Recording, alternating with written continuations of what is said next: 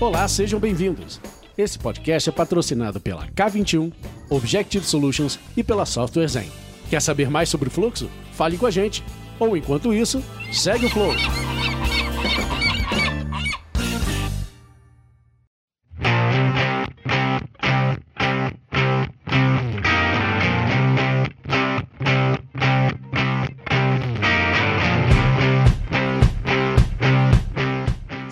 Galera, esse é o Segue o Flow e hoje provavelmente vocês estão ouvindo os barulhos de fundo aí, tipo, aonde essa galera tá.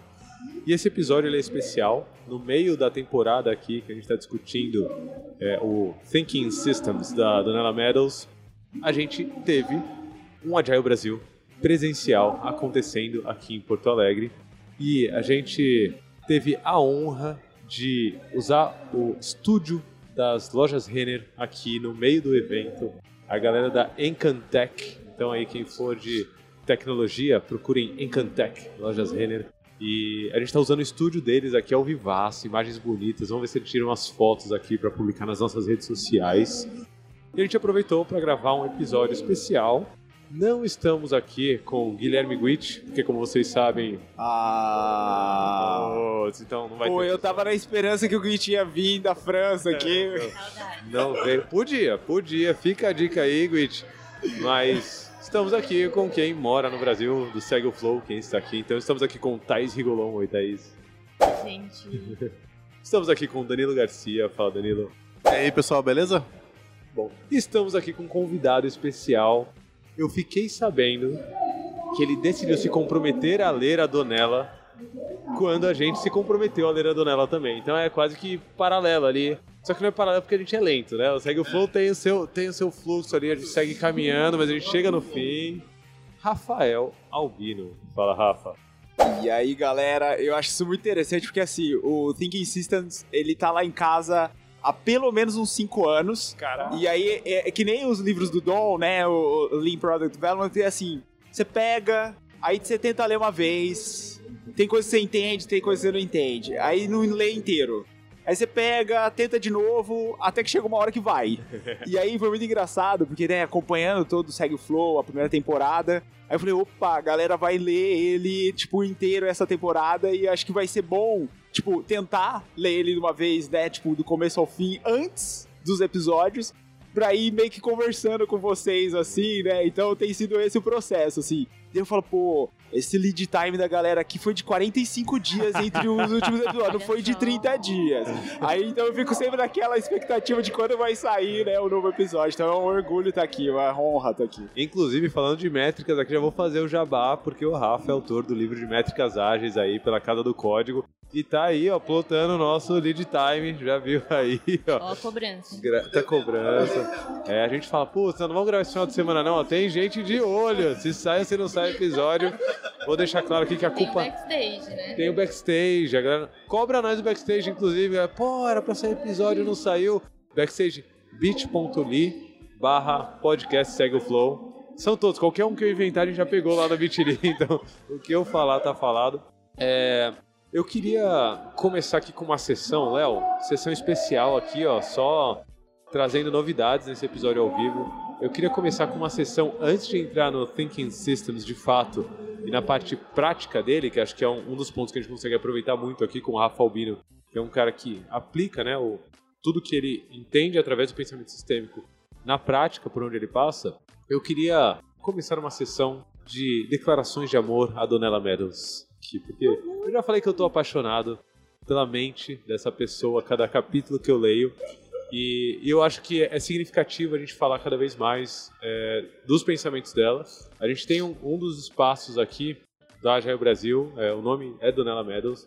Não sabemos se temos influência ou não. Estamos influenciando nesse Será? ponto? Será? Não sei, não sei. Mas eu queria começar, Rafa, perguntando a sua perspectiva de ler o Thinking Systems e, e o prefácio, né? A gente falou lá no primeiro episódio dessa temporada. O prefácio ele já fala um pouco da, da Donella, porque quem está trazendo o prefácio não é ela, né? É, é uma revisora dos textos dela que decidiu compilar e publicar e editar. É, o que, que a figura da, da Donella Meadows representa conforme você vai lendo e vai avançando no livro e vai entendendo Inclusive que ela não é, sei lá, alguém que faz um caminho padrão para chegar na, na, na, comunidade ágil, né? Ela tá chegando aqui talvez meio tarde até, a gente demorou para trazer ela mais intencionalmente aqui, mas o que representa essa trajetória da Donella? E aí para quem não assistiu o primeiro episódio, é, assista, né? Ouça o primeiro episódio dessa temporada. Mas a Donella não é alguém de tecnologia, não é tipo dev, né? Não era programadora e tal. Ela é alguém muito mais conectada com ecossistemas, né, e com ambientalismo e com coisas desse tipo. O que representa a Donella Meadows, Rafa Luma? Pergunta profunda, assim, né, e eu, e eu tô aqui refletindo sobre ela, porque Donella, para mim, ela tem algumas características que mostram como existem pessoas que passam aqui por essa existência que elas se tornam atemporais, assim, né? Então, por exemplo, quando a gente pensa que ela esteve na Eco 92 aqui no Brasil, Foda. que deve ter sido o encontro, porque todo mundo assim que tá pensando, né, sobre sustentabilidade e pensando realmente assim no cuidar do planeta Terra, né, e dessa infraestrutura que a gente tem hoje, esteve por lá. E a gente tá falando de algo que aconteceu há 30 anos atrás, porque a gente tá em 2022. Então assim, né, e aí pensar, poxa, a Donella esteve lá, o trabalho dela, né, e todo o jeito que ela enxergava e percebia a realidade foi discutido lá. E aí eu acho que, né, você trazendo assim agora a comunidade falando, né, sobre, sobre ela, por que, que ela só tá chegando agora? Eu diria que assim, é, eu acho que não é só a comunidade, mas o mundo, quando a gente de alguma forma reflete sobre, é, toda essa ideia do pensamento sistêmico, toda essa ideia de se perceber como sistemas, começa a se, ser um linguajar que começa a ser incorporado. Então, nós acabamos de ter aqui a palestra da Cat, falando, né, sobre é, vieses, sobre essa questão de questionar a inércia e tudo mais. E ela trouxe em alguns dos slides essa questão do sistema, né? Em que sistema estamos? Que sistemas estamos reproduzindo? E acho que todos esses elementos encantam porque a Donella ela conseguiu condensar durante muitos anos de aulas, né, dentro da, de Biologia, né? Então, assim, não é aquela coisa do tipo, é, surgiu dentro da gestão. É, a gente fala muito sobre as disciplinas de gestão e ela abstraiu isso dentro de algo que parece ser muito mais óbvio, que é o ecossistema e o meio ambiente e tudo mais, e gerou esse, esse linguajar. E aí, para mim, assim, essa é a língua que a gente está falando hoje em dia. E eu acho que é uma língua que ela vai ficar cada vez mais comum. E aí eu queria só fazer um parênteses, porque assim, né, ela impactou e tem impactado muita gente, mas tem um aspecto para mim que é chave sobre a Donella, que é o quanto a gente está levando esse tipo de, de jeito de perceber o mundo para crianças. Então, eu acho que esse, esse foi um elemento muito interessante, porque a primeira vez que eu ouvi falar sobre a Donella foi numa TED Talk, onde uma moça ela estava explicando lá sobre como você deveria ou poderia é, ensinar suas filhas e filhos a interpretarem o mundo que a gente vive. E ela falou assim: olha, então, e a Donella Meadows e tal, não sei o que. Eu falei, ué, mas o que, que ela tá conectando aqui, né? Dana for Kids. Aí ela, ela trouxe muito uma perspectiva que é sobre a ideia da, da limitação de recursos, da ideia até mesmo de entender os feedbacks que existem, então, isso foi muito interessante porque, de novo, né, ela acho que a obra dela nos leva, não só ela, outras autoras e autores também, nos levam a interpretar a realidade de um jeito muito mais fluido. Então aí segue o flow, né? Flui, fluidez, assim, né? Feedbacks e tudo mais. Então acho que é isso, a Donella é esse ser atemporal que agora parece que a gente está conseguindo entender que, ela estava propondo, esse é o dando significado. E com a tradução do livro, acho que a gente vai ainda conseguir chegar em mais pessoas, né? Então, por que, que será que foi traduzido agora, né? Acho que tem também, acho que uma necessidade aí da gente socializar mais o conhecimento, que era o nosso objetivo inicialmente, porque estava sem a tradução. Mas acho que agora deve chegar em mais pessoas, né, nesse sentido. Inclusive, não temos nada a ver com a tradução, né? Assim, foi, foi por Inclusive, acaso. Inclusive, o Lula queria traduzir. eu queria, eu falei, tava... não, porque a gente precisa de direitos autorais. Eu já tava falando, vamos fazer uma tradução. Fazer uma tradução pirata aqui, lançando no blog aos poucos, threads no Twitter, né? Sei lá. Mas saiu a tradução, para quem não comprou ainda, pensando em sistemas. É, eu comprei a versão em, em português. Inclusive, mandei entregar na sua casa, Rafa. Foi buscar esse final de semana na sua casa. Tô sem endereço fixo, morando em casa sem porteiro, né? Rafa recebeu lá pra mim e comprei logo dois exemplares. Comprei um pra mim, né? Porque, pô, saiu o Flow especial. Mas comprei um também para deixar na 42, né? Eu trabalho numa escola de tecnologia e acho que tem tudo a ver, né? Então eu tenho falado cada vez mais lá dentro pra galera do tipo, putz, cara, acho que código por código é um negócio que a gente já fala há muito tempo que não é a, a pegada de tecnologia moderna. É, e agora acho que a gente tem a oportunidade de dar um passo além e falar, cara, é, é mais do que o código é só uma parte pequena do sistema, sabe? Então, mas sabe que engraçado sobre essa questão, né, do código é uma parte do, do, dos sistemas? É, eu fiz sistemas de informação na minha graduação. E aí, para pra pensar, sistemas. Sistema. né? Já, já estava ali. E, e aí, a informação, né? Então, a informação fluindo dentro de, de sistemas, assim. E eu acho que essas abstrações, hoje em dia, sei lá, né? Já acabam fazendo aqui, já faz 14 anos que eu me formei, então eu falo assim, meu Deus do céu, tô ficando velho. É, isso, hoje faz sentido isso. É informação fluindo.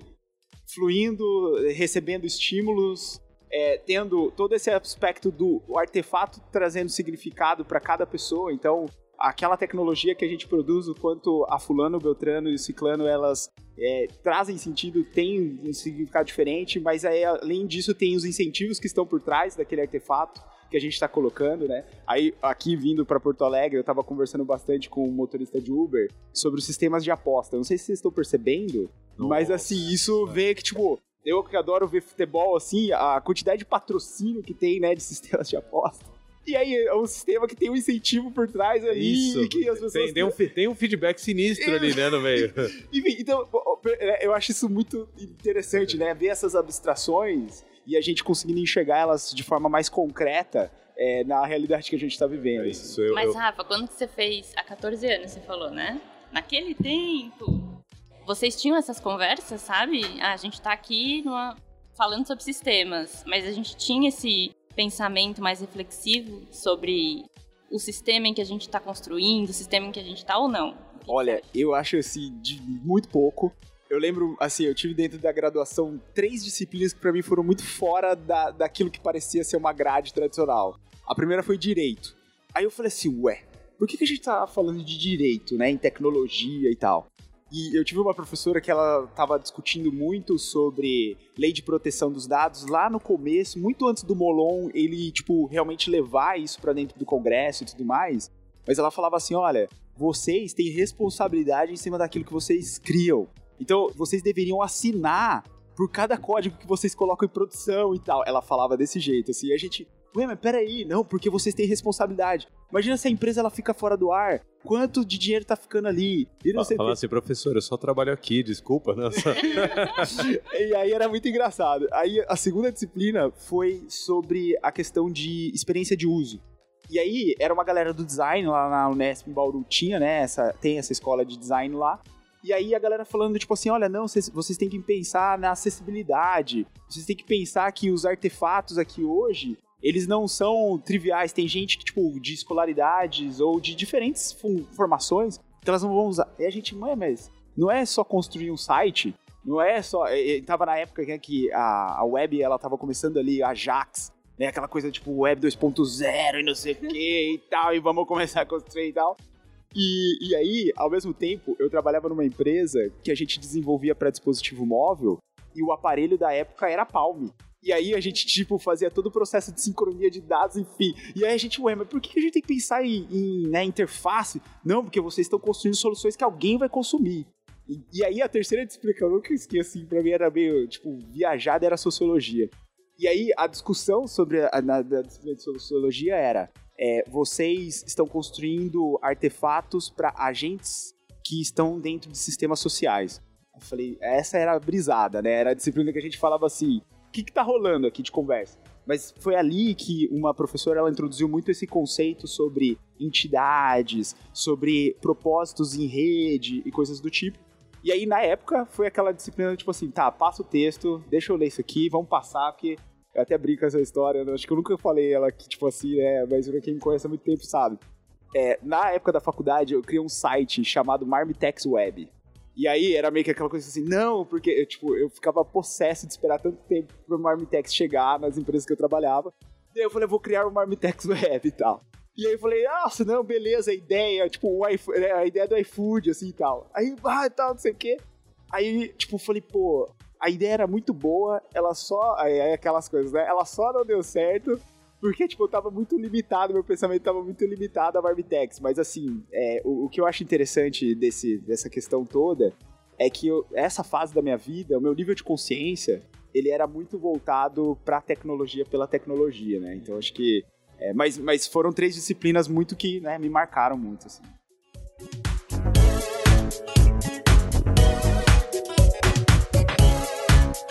Eu ia comentar que tem essa... Naquela época, né? Maioria de nós que começou mais ou menos na mesma época tecnologia, você entrava em tecnologia. Foi o meu caso, eu entrava em tecnologia porque eu não gostava de pessoas, não queria trabalhar com pessoas. Uma máquina sabe me falar que eu tô errado é porque eu realmente estava errado, né? E aí depois, quando você entra nessa, nessa vida, você descobre, cara, eu faço software para pessoas, né? Quando você tem essa realização de, é, não, não é, não é pra máquina que eu tô fazendo software, é pra pessoas, você tem que pensar nisso tudo e tudo mais. Eu queria voltar na parte de educação, né? Que você falou das das crianças e tudo mais. Então, assim, a, a premissa para que eu vou falar agora é o seguinte: a, a tecnologia, o avanço da tecnologia fez com que a, as coisas se acelerassem muito rápido, a informação chega muito rápido na gente. Né? Hoje, as crianças, se você tiver acesso, lá, um Instagram da vida, não sei o quê, você consegue saber. Acabou de acontecer uma coisa na China, você sabe o que está acontecendo lá. A gente não viveu isso, né? Os nossos pais também não viram isso. Não tinha, não tinha internet, não tinha nada quando a gente era criança. Então eu imagino que esse processo, obviamente, está fazendo mudanças na forma, até nas próprias conexões, né, que, que é feito na cabeça das crianças, na formação do cérebro dessas crianças. Então, é, é quando você falou de do TED Talk, da, da, da mulher que falou de como é que a gente ensina nossos filhos a enxergarem o mundo dessa forma, eu fico me questionando, será que eles não vão estar mais preparados que a gente para enxergar o mundo dessa forma? Que eles não têm esse viés que a gente tem, que é muito caixinha e eu só, eu só consigo ver esse mundo, eu não tenho acesso ao mundo externo, que eles já nasceram com isso, né? Aí a, a minha pergunta para você é: como é que você vê o futuro das organizações guiado por essas pessoas dessa nova geração que não tem esse viés que a gente tem? Então, Danilo, essa é uma pergunta muito massa, porque eu acho que ela tem uma. Acho que algumas coisas que me surgem assim, que é ao mesmo tempo que ao mesmo tempo que a gente tem um excesso é, de disponibilidade, digamos assim, de informação, a gente acaba tendo também alguns reforços que vão sendo feitos pelos algoritmos e pelos comportamentos dos, das redes mesmo. E aí então é um pouco daquilo, né? É, onde parece que a gente tem acesso a tudo, na verdade a gente está sendo induzido e induzido Sim. por padrões. Então, e, e, aí isso eu acho muito interessante, né? Que, que acesso que essa criançada tá tendo, né? E aí eu tenho uma referência que é a minha, minha afilhada. Uhum. Minha afilhada, assim, desde os dois anos de idade, ela consome, tipo, tecnologia. Então, o YouTube para ela era algo tradicional, assim. Ela nem sabia o que estava acontecendo ali, mas o, o movimento de passa para cá, passa para lá e, e, rola de cima para baixo, de baixo para cima. Então, para ela, ela naturalizou a interação e feedback em cima do que a interface estava oferecendo para ela. Ao mesmo tempo, os conteúdos que estavam sendo induzidos para ela eram conteúdos muito repetitivos, assim, né? Então, foi a fase da Peppa Pig, depois foi a fase, né, da galinha pintadinha, foi antes da galinha pintadinha, depois da Peppa Pig, aí da marcha, enfim, né? Então foram, foram essas várias ondas, assim. E uma coisa que está sendo muito interessante observar é que desde sempre ela gostou de navegar em sites de compra ela vai fazer 6 anos de idade. E aí, assim, ela navega. Tipo, ela, ela sabe ir pro Google e perguntar pro Google: Olha, Google, eu gostaria de ver, tipo, tal coisa. Aí ela vai lá, vê. Aí ela não compra, né? Não, não, mas ela vai lá, vê o produto. Ah, ela falou: Ah, beleza, isso aqui. E ela aprendeu a favoritar as coisas. Então, olha que coisa interessante, né? Então, assim, é, o algoritmo tem induzido ela a meio que ter esse padrão. Então, o que está sendo incentivado, né, dentro desses, digamos, sistemas que essas crianças estão sendo colocadas. Então por isso que eu me questiono às vezes se elas de fato vão ter essa, sabe, essa visão, tipo, mais essa perspectiva do todo. E aí, o que está sendo interessante? A palestra hoje da Cat também me levou para um espaço que foi sobre a importância da gente ter diálogos com grupos distintos dos nossos, assim. Então, é naturalizar esses contatos com grupos distintos.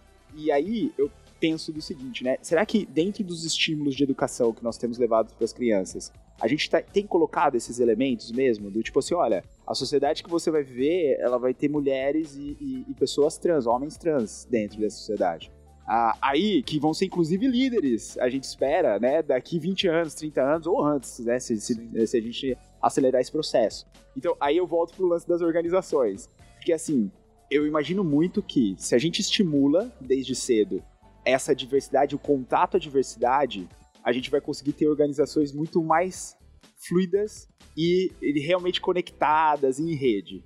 Acho que a grande dúvida que eu tenho é: será que por conta da gente ignorar, e a gente falou um pouco sobre isso aqui, ignorar que o sistema econômico, ele tem, né, as suas amarras e toda a sua, a sua estrutura, será que a gente vai conseguir estourar essas bolhas para conseguir criar organizações mais leves? Ou a gente vai continuar reforçando, e aí referenciando aqui Lalu e tudo mais, é, a, o nível, organizações com nível de consciência laranja, assim, né? Será que é, dá para ir além desse nível de consciência laranja, né? E aí fica, fica a referência pra galera do podcast Pontes Elefantes, né? Que a gente gravou uma temporada inteira sobre Reinventando. Então eu acho que essa é, é isso que eu quero ver, ou, ou, ou me frustrar um pouco mais, ou ter, né, ter esperança, porque também eu acho que tem um aspecto da esperança. É, o, eu acho, acho relevante a gente trazer o contexto no qual a gente está nesse momento aqui, que é no meio da Agile Brasil. É, para quem não conhece a Agile Brasil, esse ano, aparentemente, você não veio, né? Se você ainda não conhece. Mas 2023 é, vale a pena, né? É porque eu tô trazendo o contexto da Jair Brasil. Primeiro está referência, referenciando a palestra da, da Cat, Cat Sweatel, keynote speaker. Hoje de manhã o último dia da Jair Brasil. Que palestra, meu Deus do céu. Tomara que vá ao ar. Se for pro ar, talvez a gente lembre de colocar nosso backstage, bit.ly barra podcast segue o flow, ou segue o flow, ou qualquer coisa provavelmente cai lá no nosso backstage. Mas aqui na Jair Brasil, é, eu, eu, frequento a Geo Brasil desde 2016. Eu queria ir em 2015. E aí, para quem não conhece a conferência, é, ela é uma conferência que em cada ano ela é em uma cidade diferente do, do país. É, 2015 eu queria ter ido, mas foi Porto de Galinhas. Eu estava num período sabático assim. Eu falei, cara, eu não vou pagar passagem para ir para Porto de Galinhas no meio do meu sabático. E acabei não indo. Me arrependo. Podia ter antecipado, tipo, um ano, muita coisa que eu descobri. Mas depois descobri 2016, lá na terra do Danilo, lá em Curitiba. É, 17 foi Belém. Tava em Belém também, né, Rafa? Você foi Belém, Danilo? Belém. Belém, 10 não. não tava. Belém foi muito bom, Belém. Um grande abraço, um grande beijo pra comunidade toda, a Gil de Belém, Tassafo, Galera, coração. Tassafo, todo mundo. Todo mundo. Não vou nem citar nome aqui, porque vamos deixar a gente fora. Cita Tassafo que já tá bom. é, 18 Campinas, 19 BH e 2021 online. E agora a gente voltou aqui para Porto Alegre. Eu acho relevante falar da Jair Brasil, primeiro porque os nossos patrocinadores eles estão presentes, se não for fisicamente aqui, pelo menos nas discussões, nas rodas de conversa, nas palestras, nas referências. Então, um grande obrigado aqui a Objective Solutions, a K21 e a Software Zen, que fazem isso acontecer. Além das lojas Renner, que cedeu o estúdio aqui, um estúdio bonito que vai estar nas nossas redes sociais com a galera do Encantatec. Mas eu acho que além disso, a Jaio Brasil é, é um movimento de comunidade, então é, é, um evento feito por voluntários e por voluntárias é, que conseguem desde captar recursos do mercado, e aí se você trabalha em alguma empresa que está começando nesse movimento de agilidade e ainda não sabe da Jaio Brasil, sua empresa precisa estar tá patrocinando a Jaio Brasil, ponto. Assim, é um movimento de comunidade e ter sua marca, não é, não é à toa que a Lojas Renner tá com um estúdio de podcast aqui no meio da conferência, sabe? Tipo, a referência da agilidade, ela tá aqui. E esse movimento de comunidade, ele traz tanto essa parte que a gente está estudando, que a gente está discutindo e, e, e, que a gente está explorando, quanto a parte prática da coisa. E é o que eu queria trazer para vocês como pergunta, é, para a gente explorar, é o que, que vocês viram de, pensando nesses temas, o que vocês viram de Donella Meadows aqui durante a conferência é, a gente pode começar já pela palestra da Thaís, né? Que foi, foi já sobre isso. Mas eu queria explorar e além, assim, porque eu acho que aqui na conferência, para mim, é a conexão do que a gente explora, estuda com o que está acontecendo no mundo e a conexão feita de uma forma linda, assim. Sim, é, eu fiz questão de conectar lá o case que eu levei, né, com o da Donella, porque eu quis fazer o storytelling baseado nessa análise, né, do, dos cases com a questão do sistema ali em que eu tava, né? E o subsistema do capítulo de agilidade que está dentro do sistema maior da organização, né? Então acho que foi bem legal. E depois, no final, várias pessoas vieram falar comigo assim: Nossa, eu vi hoje a, a palestra do Rafa e ele trouxe vários conceitos ali. E depois você trouxe aqui também a Donella. Nossa, eu vou ler esse livro e tal. Então instigou algumas pessoas ali, né? Que talvez estão começando agora. Mas, enfim, Rafa também trouxe, né? Danilo trouxe também? Não, não muito. Desculpa. Teve uma palestra do Giba, se não a me da engano. Mari também. A Mari trouxe. Falou sobre complexidade. Sim. Né? Então teve, É, então eu, ia comentar que pensamento sistêmico é, é uma entrada para drogas mais pesadas, né? Você, você começa com pensamento sistêmico, daqui a pouco você está em complexidade, você está com Kinevin, teoria U, que vocês falaram.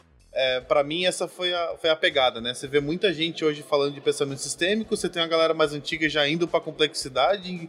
Cara, é, é, é Aí tá vindo Alisson Vale falar que complexidade é. e pensamentos sistêmicos estão opostos, Exato. e aí vem aqui e explode sua cabeça, Exatamente. entendeu? Exatamente. Então, para mim, foi o, o grande tchan do evento foi isso. É ver a galera falando sobre pensamento sistêmico, falando muito sobre complexidade, que é um assunto muito legal. Eu tive o prazer de passar o evento inteiro com o Gonzaga, que é um cara que manja muito disso. Muito, muito, muito, muito mesmo. E eu Inclusive, vi ele falando... na palestra dele do Caco, eles tocaram eles também. tocaram sobre isso e tal. Ele tá muito imerso nisso, então é um cara muito bom para se seguir se você gosta desse assunto. Então eu aprendi muito, cara, no Agile Brasil sobre complexidade e complementando o meu conhecimento com o pensamento sistêmico, ficou muito legal mesmo, assim, várias palestras falando sobre isso, então a gente vê que é um tema que tá, tá em voga, né? É, fica de olho, porque isso vai permear nosso futuro por muito tempo. E uma coisa que eu queria perguntar para você, Rafa, porque você trouxe o case lá que você fez o loop, né? Uhum. E aí, como que foi para você ali? Tá lendo o livro e aí já testando no dia a dia? É, essa é uma, uma coisa bem legal. Eu tava conversando com o Pandinha ontem à noite sobre isso. É assim, é, eu tenho muito hábito de ir documentando as coisas que eu vou vivendo, assim, né? E aí isso vai gerando como se fosse um histórico. Tanto é que o livro de métricas, ele, foi, ele é, esse, é um reflexo disso, né? Então eu vou juntando alguns casos e alguns exemplos que eu fui né, lidando ali, e aí eu consolido isso e sistematizo. Então, os diagramas de loop causal, assim, eles já acabam fazendo parte desse meu processo como pessoa consultora há alguns anos. Então, né, a, a ferramenta lá, eu sempre esqueço, loop, né? O... Inclusive, para quem não conhece o loop, vai estar no nosso backstage, bit.ly barra podcast Flow, mas a, a pessoa, a pessoa que faz o loop, que é a Nick Case, ela é extraordinária para quem gosta de e, e, no Loop, eu não sei quem já usou o Loop ou não. Quem não usou, usa que é muito da hora a ferramenta. É, no cantinho ela fala que ela fez por causa do Thinking Systems da Dona Meadows. É então não, não, é do tipo, ah, por acaso. Não, ela fez por causa disso. E vários dos estudos, acho que esse processo que você faz de documentando, a Nick Case faz fazendo jogos. Então, se você for olhar o portfólio da Nick Case, né, ncase.me, acho o, o site dela, é muito estudo social e tecnológico e sistêmico e complexo em vários jogos. Eu vou deixar aqui o, o meu favorito, que é a sabedoria ou loucura das massas ou das multidões, né? The Wisdom, não sei, of the masses, sei lá. É, como chama? Wisdom of the crowds, isso, isso. Wisdom of the crowds. Wisdom or madness, não sei procura lá, Nick Case, acho que fica com, uma referência muito foda e ela documenta. É isso. Então, e aí é muito interessante porque, assim, é um assunto que ele já vem alguns anos, já vem alguns anos estudando e ele tem me ajudado a trazer interpretações ou a pelo menos criar um mapa que me ajude a trazer interpretações sobre contextos, assim. Então, é, assim, é, eu tenho evitado ao máximo usar essa palavra contexto, pra gente não ficar refém do contexto, né? E aí falar, ah, é um contexto, é, mas a, a, até certo ponto é importante a gente criar algum tipo de característica do terreno.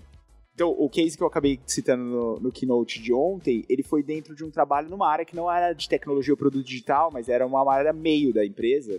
E aí, eu acho muito interessante porque ao ir desenhando os diagramas, é importante a gente sempre tentar ter aquela preocupação também deles serem é, possíveis ou palatáveis, assim, eles poderem, as pessoas conseguirem é, observá-lo e é entenderem as relações que estão sendo mapeadas ali, os loops de reforço, os loops de balanço, enfim, é, é aquilo, a gente conseguir também dar forma, porque senão ele fica tão complexo, né? E aí trazendo aqui um nível de complexidade na interpretação daquilo que está sendo representado, e que a gente não tira insight nenhum, e aí a gente não, inclusive, consegue compartilhar com as pessoas para ver se aquilo está fazendo sentido, né? Aquela interpretação do ambiente. Então, acho que ele tem sido muito útil para isso, né? Para me ajudar nessas interpretações mas principalmente porque hoje trabalhando dentro da área de RH, é, invariavelmente, é, sistemicamente falando, existem alguns elementos que o RH ele aporta dentro das organizações.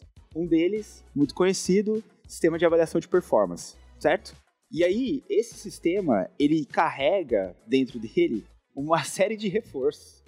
Ou a gente esperaria que balanços, inclusive, né? Então, assim, reforços com relação a comportamentos que a gente gostaria de, de né, de, ali propagar dentro da organização, é, reforços com relação, inclusive, a, a loops de é, progressão de carreira e tudo mais, e balanços, quando a gente pensa do tipo, às vezes pessoas que não estão performando muito bem, a gente demitir essas pessoas dentro de uma estrutura que fique explícita para elas dos porquês, né? Então, assim, eu acho que é um balanço. É, ele, ele tem essas capacidades de reforçar e balancear algumas, alguns elementos que tem dentro da organização. Só que quando eu fui conversar sobre isso com, dentro do RH, agora estando dentro do RH, as pessoas falaram assim: meu, o que, que você tá trazendo aqui? O que é isso aqui? Eu nunca tinha parado para pensar sobre isso, assim, né? Então, quando a gente fala, e aí voltando um pouco sobre essa disciplina tá chegando agora, né, ou assim, a gente começar a ver esses tópicos eles emergindo dentro das discussões dentro da comunidade ágil, eu fico pensando muito, aí, muito que o Luminha falou comigo recentemente sobre a gente se posicionar agilidade dentro de, de focos de gestão dentro das organizações. Então, quando a gente pensa numa área de tecnologia, né, e aí gestão em tecnologia, talvez né, uma pessoa fale assim, ah, beleza, aquilo que eu construo tem efeitos, tem propósitos e tal. Agora, numa disciplina de gestão como RH, eu fiquei me perguntando, falei, poxa, o quanto será que isso aqui tá de fato fazendo parte, sabe, da galera, assim? Aí eu dei uma travada, e aí tá sendo muito esse momento que eu tô assim, do tipo assim, bom, eu tô tentando incorporar essas coisas dentro da, do meu papel ali, é, e mas ao mesmo tempo eu tô me sentindo meio sozinho ali dentro. Só que aí vem a cereja do bolo, que aí eu falo assim, né, tem o um momento bad, mas aí tem o um momento positivo, que é o quê? O diretor de RH hoje, de onde eu trabalho, ele, tipo, quando eu cheguei na empresa, ele tipo, tinha acabado de escrever um texto sobre uma review do Thinking System.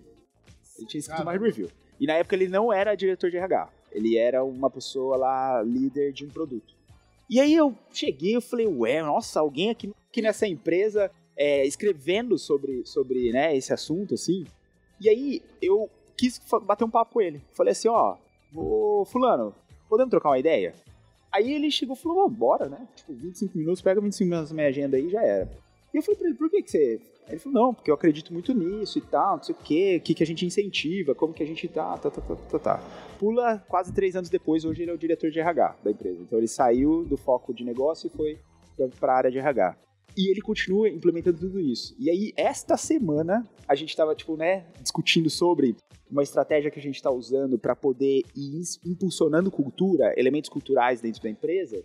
E a gente fez um experimento que foi o quê? Ao invés da gente ir para uma linha de programas de cultura e não sei o que, eventos, palestras e lá, lá, lá, lá, lá a gente pegou um conceito de microaprendizagem. Então, né, é, como a gente incorpora essa coisa do Instagram, de a gente ficar rodando vídeos ou textos pequenos. E a gente falou, vamos colocar aqui um drops de cultura e a gente mês a mês vai distribuir isso dentro da organização. E essa semana a gente fez, tipo, o primeiro drops. E aí ele falou, cara, é isso, porque a gente está estimulando o sistema de um jeito que as pessoas conseguem absorver. A gente está colocando ali um propósito que é o aspecto de falar sobre a cultura da empresa e tarará, porque a gente está querendo ter esses loops de feedback para as pessoas, né? E aí as reações, elas nos ajudam a saber o quanto que as pessoas estão absorvendo isso ou não. Então, eu brinco que com ele a conversa flui porque a gente está usando uma mesma base, né, de, de linguajar. Mas não é o que, o que eu tô vivendo com as pessoas pares ali no meu ambiente, assim. Eu já tô trazendo spoilers aqui só para vocês três, porque o resto não vai ouvir esse episódio ao vivo, né? Mas daqui a pouco é minha palestra, final da tarde. Missão, missão grande, assim. Uhul. Ele só vai tá fechar o evento com é só, é só, é só, é só, isso, é tá, só a última palestra, né? Pro evento acabar bem ou acabar mal, né? Tipo, então faz o que veio antes. Eu frustrar todo mundo, sai todo mundo frustrado Ai, do evento. Meu Deus, não. Vai dar bom. O Lula deu fazendo um drama. Mas já trazendo um, um, spoiler, né? Acho que a gente trocou, inclusive, quando eu vi seu slide, eu falei, putz, será que foi influência da nossa conversa ou não? Porque tá, tá bem casado, mas eu acho que é muito bom a gente trazer esse discurso alinhado e casado. É, mas um, um dos slides, e aí, como só vocês três não têm spoilers, mas minha palestra vai ser bem brisada, assim, tipo, cada um vai curtir sua vibe que quiser, é, mas vai ter aspectos bem pé no chão, inclusive eu vou deixar vários buracos, quem quiser entrar em qualquer buraco e explorar, vai ter todo um túnel ali infinito, é, já poético desde, desde o começo, desde antes, buracos. Mas um dos, um dos slides é exatamente é, é uma foto, só vão ser fotos na palestra, vão ser 14 fotos, tipo, não tem slides, eu tenho fotos, fotos com links. E um dos, um dos slides, uma das fotos, é o livro do, do Peter Senge atrás. que já vou fazer aqui minha boca de urna, que eu acho que tem que vir pós-zonela. A quinta disciplina, tá feita a boca de urna aqui do Segue o Flow. Fortaleça o movimento. Foi quase, né? Foi na trave a quinta disciplina. Mas é a foto da quinta disciplina atrás. E, e na frente tem é, quatro post-itzinhos. Um escrito é, gestão de negócios, né? Product Management. O outro, gestão de pessoas, né? People Management, ou People só. É, o outro, gestão de fluxo e design organizacional e o outro post-it tá é, gestão técnica, né? Você colocou até de uma maneira melhor, com engenharia, né? Engenharia de software. Engenharia de software, cara. Não dá tempo de mudar que a foto já tá tirada. Mas é nesse, é nesse, sentido, né? E é muito baseado nos quatro domínios de agilidade da, da K21. Sei lá, eu saio, de, K21, eu saio da K21, mas a K21 sai de mim, né? Não tem como. Patrocina o podcast aqui, então menção honrosa pra K21. Mas o ponto principal é exatamente esse, Rafa. É, o que está escrito embaixo, esse é o único slide que não tem um link embaixo, é um texto. E o que está escrito é: assim como o, o, apelido do Luiz Rodrigues é Lula, é, agilidade é um apelido, hoje, 2022, é um apelido para gestão moderna bem feita. Ponto. Agilidade é gestão moderna. Há 10 anos atrás a gente discutia os modelos híbridos, né? Tem aquele bimodal IT. Cara, bimodal IT hoje não faz sentido inteiro, inteiro na palavra. Você pegar bimodal, fala, putz, não, não faz sentido. Duas Cara, não, não são duas estratégias que você vai aplicar, cada uma para um contexto. IT, cara, não é simplesmente tecnologia, sabe? Tecnologia é um meio e aí vem o movimento de squads e tal, e times com, com skills diferentes. É, então, bimodal IT, que era um negócio há 10 anos atrás que a gente discutia, acho que já em Brasil 2016 teve algum open space sobre modal IT e alguém puxou e tal. Hoje, cara, desculpa, se você está discutindo bimodal IT, você está pelo menos 6 anos atrasado, pelo menos. Hoje, agilidade é gestão moderna bem feita, ponto. E aí, o, o, convite, né, que eu vou tentar deixar na palestra, é exatamente esse que você trouxe, que é, galera, menos peso na palavra agilidade em si, eu acho que é, é um bom insumo, é uma boa isca para você pescar quem tá vindo da mesma escola que você, quem tem as mesmas referências, né? E não precisa ser com a palavra agilidade, né? Você pode usar pensamento sistêmico, você pode usar é, Donella Meadows, você pode usar Don Heinertsen também. Usa aí, ó, Peter Sen pega essas referências, pega essas escolas, e isso acontece em qualquer disciplina, a escola que você vem, tem aí os exemplos nefastos, inclusive por aí, escolas famosas de economia, que, oh, sei lá. Mas pega essas escolas e não precisa botar peso em cima da palavra agilidade. Começa a botar peso em cima de gestão de RH, começa a botar peso em cima de gestão de negócios, gestão de produtos, começa a botar peso em cima de gestão de fluxo, começa a botar peso em cima de gestão de engenharia de software Começa a botar peso no que importa, na, na, coisa final que entrega valor. E você vai, se você vem dessa escola, se você está ouvindo o podcast Cego Flow, você vai ser reconhecida ou reconhecido por ser ágil. Assim, tipo, é, eu, eu tô provando isso A mais B, sabe? Hoje meu, minha função não tem a ver com agilidade. Eu não sou agilista, eu não sou agileiro, eu não sou agile coach. Inclusive, esse é o, te, o tópico da minha palestra é esse. Eu nunca fui agile coach, é o tema da minha palestra. Só que eu nunca Polêmica. tá arriscado, né? Eu nunca tá arriscado assim, sabe? eu, eu nunca fui. É, mas eu, hoje, hoje, numa posição como CTO, assim, da empresa, eu sou reconhecido pela agilidade. Tipo, eu fico assustado quando isso acontece. A galera fala, puta, esse negócio de agilidade que é com o Lula, né? Mas não é o que eu faço aqui. Galera, é o que você faz aqui. Só que, tipo, eu não preciso colocar peso em cima disso. Só flui, só é, sabe? Foi mal abrir aqui todo um parênteses, mas eu me senti inspirado porque acho que a gente tá em sintonia. Isso tá em sintonia, cara. Se você for ver, Danilo tá falando sobre fluxo, sabe? Há anos, há anos. Danilo, ele não, não tá ali, putz, por que o método X, por que a agilidade, por que... Ele tá falando sobre fluxo, sabe? Sobre fluxo. Inclusive, eu falei na minha palestra, para quem assistiu, que faz sete anos que eu falo sobre isso.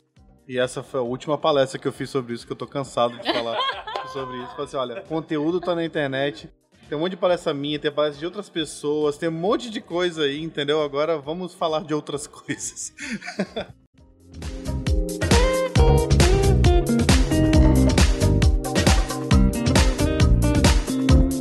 Acho que um ponto, né? Ontem eu trouxe o vídeo que ficou famoso da Mary Pompendick no encontro das mulheres agilistas. Polêmico. Tá, tá online esse vídeo? Tá, tá, tá publicado? Tá. Uhum. bit.ly barra podcast segue o flow. Eu coloquei ontem. Pô, é Porque polêmico. ela fala, né, que é isso, assim, tipo...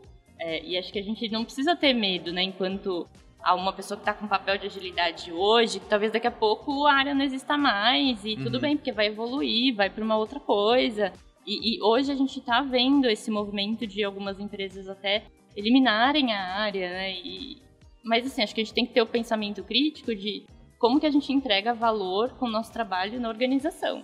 Se é com agilidade, se é com produto, se é com tecnologia, acho que esse é o ponto e a provocação que ela trouxe. Então, cada vez mais acho que a gente está discutindo o futuro da agilidade, né? Uhum. E, e, acho que é muito uma skill que todo mundo vai ter que ter. Seja de produto, tech, é uma habilidade. Né? Você não precisa do papel do agilista para conseguir virar o gargalo, que se ele não tiver ali, a gente não tem uma empresa ágil, né? Então, é a gente refletir sobre isso. Né? É, e, e, eu acho que a gente, assim, porque isso, isso pode despertar um pouco de, de causa. Eu tô com medo até na minha palestra de despertar um pouco de causa, galera. Tipo, caralho, eu vou perder meu trampo. Tipo, é, é Mas a gente tem que contrário. falar sobre isso, Lula. Então, e é muito pelo contrário, não é que você vai perder seu trabalho. O trabalho que você for fazer, você já tá na frente de quem não consegue conversar com o Rafa. Entendeu? Tipo, essa pessoa que tá fazendo aí, sei lá, VP de RH, né? É, é, essa pessoa que é VP de RH e que vem com Thinking Systems na bagagem, fez review e, e leu, essa pessoa já tá à frente de um VP de RH que nunca ouviu falar de pensamento sistêmico, sabe? Tá à frente de um VP de RH que nunca ouviu falar de reinventando as organizações, sabe? É, é, do tipo, a gente precisa usar a agilidade não como um ponto frágil dentro da nossa carreira. A gente tem que usar a agilidade como um ponto de, de robustez ou até de antifragilidade dentro de qualquer carreira que a gente quer seguir. Agora, qual carreira você quer seguir? Na minha visão, a agilidade ela não, não vai ser mais uma carreira. É isso. É isso. E eu achei muito legal, tá? Porque assim, né, a gente tem que falar sobre isso porque acho que, como qualquer movimento de mercado, as pessoas elas vão tendenciando a modelarem as carreiras delas em cima daquilo que está sendo estimulado pelo mercado, né? Eu sempre falo assim, é a moda, né? Mais frequente, estatística descritiva básica, que ela vai, né, pulsar. E aí, o quanto que a gente está sendo influenciado, influenciado ou modelado pela moda, assim. E, e essa, para mim, acho que é aquele tipo de insight falando, bom, a agilidade aqui está dentro da estrutura, ela vai acontecer como água, né? Tem muita gente que gosta dessas analogias e tudo mais. Mas eu acho que tem, tem uma reflexão interessante sobre tudo isso, que é o quanto a gente também não está limitando aquilo que a gente, tipo, pode viver dentro das organizações. E aí, para mim, vem muito desse lance do pensamento, tipo, nos entender como sendo seres que estão ativamente em sistemas em mutação que aí não é nem pensando em sistemas, é pensando em sistemas dinâmicos. Que esse é um papo que tem sido muito interessante ter com o Celso, assim. Que, nossa, Celso, às vezes você tá escrevendo esses negócios aqui, assim. Vou dar uma tentada deixar ele um pouquinho mais, né? Fácil de interpretar aqui, porque você tá num loop, parece que tá conversando sozinho. Assim. Palatável, assim. né? Isso, vamos deixar palatável. Eu, assim. eu falei assim, você tá conversando sozinho. Ele, não, Albino, vamos, vamos pegar aqui, ó. E aí a gente pensa e tal. Mas acho que a base da dinâmica em sistemas ela é justamente essa, assim, né? Da gente conseguir ter essa responsividade, adaptabilidade e coisas do tipo. E eu acho que isso entra também no tópico de agilidade. E aí é muito disso. Como que a gente se posiciona dentro dessas áreas de gestão das organizações para rapidamente a gente se encaixar. E eu adorei a palestra do Tom que teve aqui durante o evento, porque ele falou sobre é, essa questão das pessoas agilistas elas não quererem as posições de liderança porque um comportamento que existe dentro né, de quem vem dessa escola, digamos assim, de agilidade, é o consenso, é a percepção de que a gente tem que né, todo mundo colaborar e tal. E que quando entra em conflito com pessoas executivas que estão muito mais no aspecto de direção, resultado, objetivo e tudo mais, é, é, essas pessoas são engolidas, dependendo dos ambientes, assim, porque é, não, não se tem uma. Qual é a sua opinião? Qual é a decisão que está sendo tomada? Qual é o resultado que você está impactando dentro daquilo que existe de forma mais traduzível a nível de, de resultado na organização. E aí a galera, não, não, não posiciona, né? E aí eu achei muito interessante, porque assim, no final do dia, parece que a gente está sendo cobrado e cobrado por se aproximar do resultado. Porque é, se a gente não tiver esse tipo de cola, aí as coisas elas entram nessa fragilidade e assim por diante. Sim, e até citando a referência do episódio que você gravou com a Pri Chagas na PM3, né? Que produtos agora é a hype que a agilidade estava lá há 10 anos, né? Então acho que é legal também deixar como referência. E, e até você, né, Rafa? Você estava como Chief of Staff e agora está como gerente de RH. E como que é pra você tudo isso, né? Porque tá tudo fluindo aí, tá tudo mudando. É isso, eu tenho uma frase que eu mandei pro Lula e pro Rafa um tempo atrás, que pra mim, assim, é a beleza da não linearidade dentro da carreira, assim. E, e, eu acho que essa é uma das coisas muito interessantes, porque eu vejo aqui, né, com vocês, assim, é algo que a gente tem em comum, que é sempre estar tá aprendendo. Então, é independente daquela coisa tipo assim, nossa, não, meu papel é este, meu cargo é este, não. Eu tô conseguindo aprender o que naquilo que eu tô fazendo.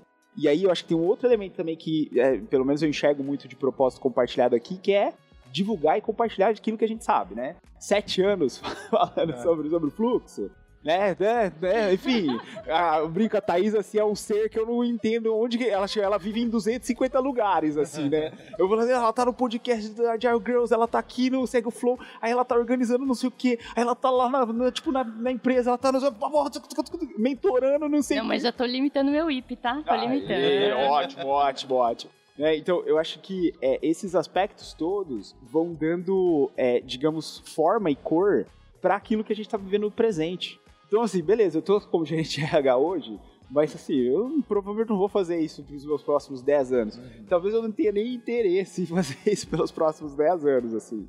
Mas eu não vou perder a oportunidade de usar isso aqui que a gente está aprendendo, então, ah, pensamento sistêmico e coisas do gênero, dentro desse lugar que eu me encontro. Então é tentar traduzir todos esses conceitos para a realidade, para mudar a realidade das pessoas e a minha realidade também, né? Então, acho que outro elemento interessantíssimo. Ontem a gente teve aqui, né, o Lula facilitando lá o primeiro encontro da comunidade negra, né, de pessoas pretas dentro tipo, de uma conferência que já existe há quase 12 anos, assim, né? E aí eu falei assim, caramba, isso aqui é, a gente não tinha consciência de que sistemicamente a gente estava estimulando essas pessoas a estarem aqui. Aí, tipo, para mim foi, foram várias notas do tipo assim, às vezes uma coisa que a gente fez há cinco anos atrás trouxe a pessoa para cá hoje, e aí ela trouxe, olha, então, por conta disso, disso, disso. E aí eu falei assim, né, pô, isso tudo para mim é estímulo que a gente tá trazendo, feedback que a gente tá recebendo, e aí feedback que alimenta o propósito. E um propósito que, né, pegando aqui como uma pessoa preta, que é de trazer mais pessoas pretas para dentro desse tipo de ambiente. Então, de novo, é tipo uma abstração em cima do conceito que a Donella maravilhosamente construiu durante né, muitos anos de vida. Assim. Inclusive, se você for uma pessoa preta na agilidade também, entra lá no nosso bit.ly barra podcast segue o flow, deixa seu e-mail no card desse episódio aqui, você também já começa a se envolver com esse movimento, vamos caminhando juntos e tal. Muito maneiro. Eu achei interessante que você falou da. Tipo, no caso da tua história, né? De agora você tá como gerente de RH, você já fez um monte de coisa. É um negócio que eu tava percebendo que as pessoas que começaram com agilidade, sei lá, 10 anos atrás ou 15 anos atrás, que eram desenvolvedoras ou, ou, ou agilistas, estão com o tempo, com a experiência, estão crescendo na carreira e estão começando a ocupar esses espaços que a gente considerava mais tradicional. Então, hoje você é gerente de RH, você é CTO, eu conheço gente que são, é VP e ele era desenvolvedor quando começou com agilidade. Então, me parece que a gente ter fomentado e continuado a fomentar esses, esses eventos de comunidade, de ter criado isso há muitos anos. Pô, você tem Caipira Ágil, você tem o Agile Brasil, você tem o próprio TDC, então você tem essa coisa constante de estar tá sempre alimentando, então você tem sempre um fluxo de pessoas entrando, absorvendo esse conhecimento, levando para fora, crescendo em suas carreiras, ocupando esses espaços de diretoria, de VP. Eu tenho a impressão de que a gente, pelo menos no Brasil, a gente vai chegar num ponto onde você vai chegar, vai ter um encontro de C-level e só vai ter ex-agilista lá, entendeu? Com esse, pelo menos com esse mindset, né? De você ter né, agilidade dentro de você e usar isso na tua carreira. Aí o cara já vai, pensamento sistêmico, complexidade, e tá com tudo isso e conversando naquele nível que, né, para muitos de nós foi muito difícil de chegar. A gente com muitos anos vendo a gente barrando no, no, no middle management, né? Gerência média. Não passa, não passa, não passa. E agora você vê pô, o cara esse level tá aqui, o cara é dono da empresa X e tá aqui falando de agilidade. Então eu vejo esse movimento ao longo dos anos muito legal, mas para mim, pelo menos, foram 10 anos para ver isso acontecer. Para muitas pessoas é muito mais tempo ainda, mas é, é um movimento legal de estar tá participando, né? E o Sandro Manteiga é uma referência nesse, nesse sentido, né? E a gente pode puxar um C-Level Summit C-Level oh. Agile Summit. Olha! Oh, eu tava combinando isso antes de entrar no estúdio aqui. Eu tava com o Evandro, vocês viram trocando ideia com o Evandro, ele passou pelo Rafa também, Evandro Silvestre. Abraço pro Evandro que tava aqui. É, Evandro também hoje acho que é CTO. E eu tava combinando com ele, Evandro, a gente precisa começar a reunir. Tem o, o Tom, né, o Everton o Santos. Everton, o Tom tem entrada com CTO muito fora. Hoje ele é fundador de, de uma empresa muito maneira, consultoria, treinamento e tal, mas focado, tentando focar no C-Level. E a gente precisa começar a se reunir, porque a gente chegou, a gente chegou, a gente está chegando, sabe? Estamos chegando e acho que é uma boa, uma boa tendência, Danilo, assim espero. Não, e é, é, muito interessante porque o Sandro, por exemplo, eu tive a oportunidade de ser buddy dele, né? Pra quem não conhece o termo buddy, é você, tipo, a pessoa entra na empresa e você acompanha ela, né, por um tempo, assim, né? E aí eu fui buddy do Sandro, assim. Ele chegou, né? Ele veio de um contexto X pra dentro da empresa que eu tô hoje. E aí, assim, ele foi assumir a área de operações dessa empresa. E assim, o Sandro é doutor, é um cara que ele tem toda uma percepção sobre, tipo, o, o que é uma empresa, como modelar um atendimento. É, e aí, não só num aspecto, digamos assim, ligado à experiência, mas também em aspectos estatísticos e tal. E, e assim, uma pessoa fascinante, assim. E aí foi muito interessante que antes de vir para Brasil, semana passada a gente foi almoçar.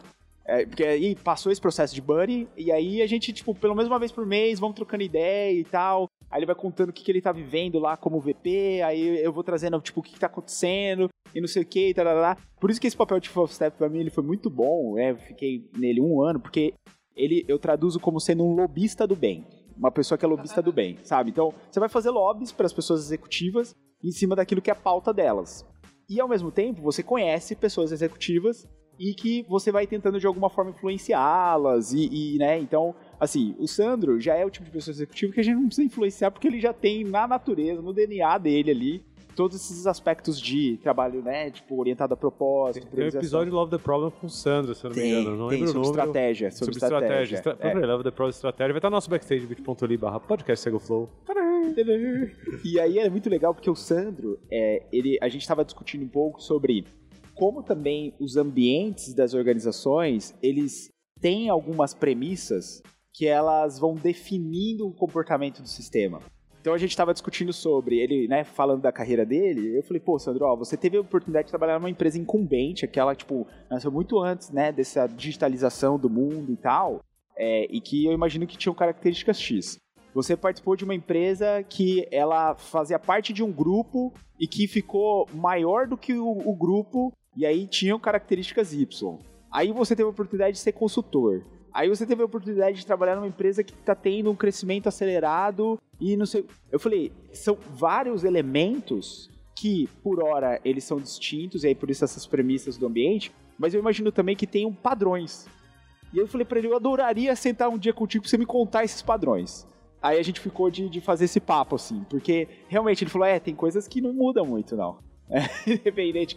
Falei assim, então, então falei, eu quero trocar essa ideia. Então, é muito legal ter esse, né, esse level, essa, essa galera disponível também para diálogo, porque é um pessoal que realmente está ali querendo trazer o resultado para dentro da organização, mas de um jeito sustentável.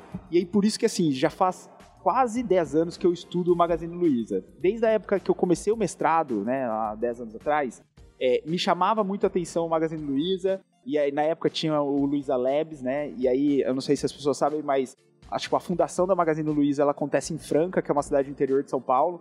Então, assim, é meio que aquela coisa, tipo, é um, né, um movimento, assim, que, tipo, importante no interior. E, e eu sou uma pessoa que veio do interior. E aí, né, tipo, falei, meu, estudando Luiza Labs e tal, não sei o que, não sei o que lá. E um comportamento que eu tenho percebido até hoje do porquê né, a Magazine Luiza ela se tornou uma referência em transformação e em adaptação e tudo mais é o viés sistêmico da Luiz Helena. Ela não declara isso dentro né, das ela entrevistas, não precisa, ela né, não falar. precisa. Mas é isso, uma liderança sistêmica, sabe? É, e a gente tem né, ela aqui como exemplo e que traduz isso, assim. E aí eu adoraria, tipo, sei lá, né? Imagina, tipo, um evento com a Luiz Helena palestrando sobre. A gente tentou trazer ela pra Joy Brasil, mas infelizmente não foi ver, vamos possível. ver Como 2023. keynote fora da caixa. Tentaremos 2023. Imagina, são, né? Vai ser em São Paulo. Opa, podia falar. Ah, meu Deus Pode do céu. falar, pode Agora falar, isso é pode- mentira. Pode, pode, Pode falar, pode, pode pode falar? pode, pode Vai falar. ser São Paulo. Vai ser São Paulo. Eu sabia, meu Deus. 2023 vai ser São Paulo, então aí imagina, Nossa, imagina o Luiz Helena, vamos, vamos, vamos Não, já tô, com umas ideias, já tô com umas ideias. Que enquanto a gente tava gravando, porque tá muito, tá muito legal gravar aqui nos estúdios das lojas Renner com a Incantec.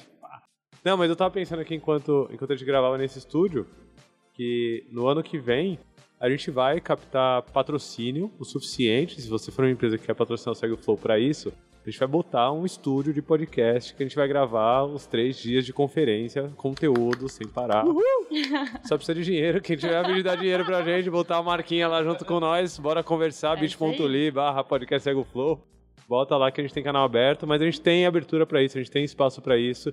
E isso daqui é democratização de, de conteúdo foda, né? Em paralelo e que fica eternizado, assim como as palestras gravadas aqui da Jair Brasil estão eternizadas. Rafa, queria te agradecer por esse papo. A gente podia ficar aqui mais horas e horas e horas, mas 2023 tem mais, né? Já não sei aqui.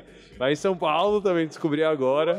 Nossa, que alegria, eu gosto muito de São Paulo, vocês não fazem ideia. Eu escolhi viver em São Paulo, eu pensei, putz, posso viver, hoje eu tenho o privilégio de viver em qualquer lugar do mundo que eu quiser.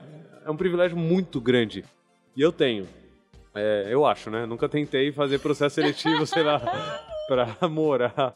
Mas é, eu escolhi viver em São Paulo, então me toca assim de um jeito muito bom saber que vai ser em São Paulo. É, Rafa, obrigado por estar aqui, por esse papo ser, por ser o Rafa. E se você quiser deixar, não sei, alguma mensagem para que talvez esse episódio possa chegar a pessoas que não ouviram a primeira temporada do Sega Flow, que não ouviram, inclusive enviem esse episódio, porque é um episódio que a gente está falando de um aspecto mais geral. Quem sabe essas pessoas não voltam e começam a ouvir da segunda temporada em diante, da primeira temporada em diante, mas que mensagem você deixa aí para quem tá chegando no Segue Flow, para quem já tá seguindo o Flow? Eu acho super interessante, assim, porque o Segue Flow ele tem sido aquele tipo de podcast que eu tô eu puxo ele, os episódios dele, para dentro de onde eu tenho ido, assim, né? Então, por exemplo, no Software Zen, é, eu menciono lá custo do atraso, não sei o que, aí já tem uma referência no Segue o Flow. Ah, tipo, eu dou aula em cursos de pós-graduação. Aí, ah, vamos falar sobre priorização e tal, segue o Flow. Ah, não sei o que, agora, tipo, loop causal, segue o Flow. Então, eu acho super interessante isso, né? Eu tenho usado muito o mecanismo do segue o Flow para que as pessoas elas possam ir expandindo o processo de aprendizagem, de, né, de, de gestão do conhecimento mesmo. Então, às vezes, né, a palestra, aquele evento, é, eles precisam de uma certa continuidade. Então, o podcast, para mim, ele é como se fosse essa conversa que eu tenho com vocês todo mês, assim, né? Então, acho que a minha palavra é essa, assim. É, interajam com esses conteúdos, tentem trazer significado para eles, mas tentem também conectá-los com outros formatos de conteúdo. Então, qual que é o meu convite aqui? A gente está falando do Agile Brasil, né, da conferência Agile Brasil 2022 que está acontecendo em Porto Alegre. Ano que vem vai acontecer em São Paulo. Se você nunca participou de eventos da comunidade, participe. É uma oportunidade. A gente tem feito uma série de iniciativas também para conseguir é, democratizar os acessos, então incentivando né, patrocínios de diversidade e inclusão. Então, se você tiver algum tipo de comunidade que você queira se conectar, se conecte, que a gente facilita o negócio para acontecer, de vocês poderem participar. Outro, ah, fui no evento, fiquei com vergonha de conversar com as pessoas. Não tenha vergonha de conversar com as pessoas. Mas sentiu vergonha? Eu acho que tem um ambiente muito seguro e muito interessante que é a organização do evento. Então, se você tem interesse, né, entre na organização, participe como voluntária, voluntário. Inclusive, no, quando sair no ar, já vai ter o link do Call for People, né? Quem quiser ser voluntário ano que vem, São Paulo. bit.ly barra podcast. Segue o flow, você pega o link lá. Então, né, participe como voluntário voluntário, porque aí você vai se sentir parte dessa comunidade e se você é uma pessoa C-level que está escutando isso aqui e queira de alguma forma estimular a comunidade, é, venha participar como uma pessoa palestrante, traga o patrocínio né, da sua organização. Então, eu acho que assim, a gente pode impactar a comunidade de várias formas. São Paulo é uma cidade que, entre aspas, ela acaba facilitando o acesso, né? É porque a gente acaba trazendo, mas sei, né? Enfim, vários privilégios aqui nessa fala, do, tipo, é, porque eu moro em São Paulo, inclusive, diga-se de passagem mas é, eu acho que a gente vai, de alguma forma, criar esse movimento a partir das comunidades. Então, assim, né, é, acho que todo mundo que está aqui, de alguma forma, foi estimulado, estimulado por isso. E tá sendo muito legal poder gravar aqui, né? Então, eu já tô aqui, putz, beleza, ano que vem, então vai ter lá um stand, vai, que incrível. É então, eu agradeço demais o convite, assim, como ouvinte, é muito massa poder estar aqui com vocês, assim. Bom, compartilhe esse episódio, gente. Acho que para quem você acha que devia conhecer a Jaio Brasil, para quem devia começar a se integrar nesse movimento, de comunidades ágeis, compartilhe esse episódio. Manda, real, acho que é um belo episódio de introdução do Segue o Flow e de todo esse mundo, né? É o que eu falei dos buracos. vou deixar buraco durante minha palestra. Esse é um buraco. Assim. Inclusive, assim. a palestra do Lula vai estar tá lá também, o link do vai deck. Tá lá, né? ah, lá, o deck, deck de slides vai estar tá lá. É, bit.ly barra podcast segue o flow. Tadã, tadã. Deixar um beijo especial aqui para alguém que contribui muito com a nossa comunidade. É, sem saber que é o Léo da Aerolitos, assim, ó, Léo, contribui é aí, demais, Léo. demais. E eu queria deixar também um beijo muito grande, tomara que chegue nela. Mas pra Lu, da Criativa, é, ontem eu dei um abração chegar, aqui chegar. na Lu. A Lu, ela é tipo, sabe, sabe aquela pessoa que faz tudo acontecer e tá ali, tipo, só olhando tudo acontecer e falando, É isso aí, era pra ser assim, tá da hora. Se tem treta, ela resolve. A Lu, ela, é, é, com a Criativa, né, que é a empresa dela, ela tá por trás das organizações dos principais eventos ágeis do país. A Jaio Brasil 2010, se eu não me engano, ela já estava aqui organizando. É, a Criativa é muito foda e, e esse trabalho low profile, sabe? Que fica ali, faz acontecer e não sai botando logo em todo canto espalhando, não. Inclusive, inclusive, no podcast Agile Girls tem um episódio com, Com a Lu. Lu, que vai também estar no backstage. Beat.ly barra podcast segue o flow. Lu, beijo pra você também. Obrigado por toda a sua contribuição em fazer isso acontecer. Comunidades áreas mudam vidas, comunidades mudam vidas. Mudou minha vida. Encaminha esse episódio aqui. Ficou foda, ficou foda, ficou foda. Beijo, galera. Valeu! Valeu!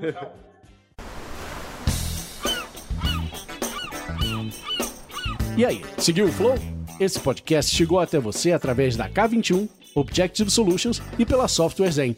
Para continuar acompanhando, assine o podcast na sua plataforma favorita e mande uma mensagem pra gente no segueoflowpodcast.gmail.com. Um abraço e segue o Flow!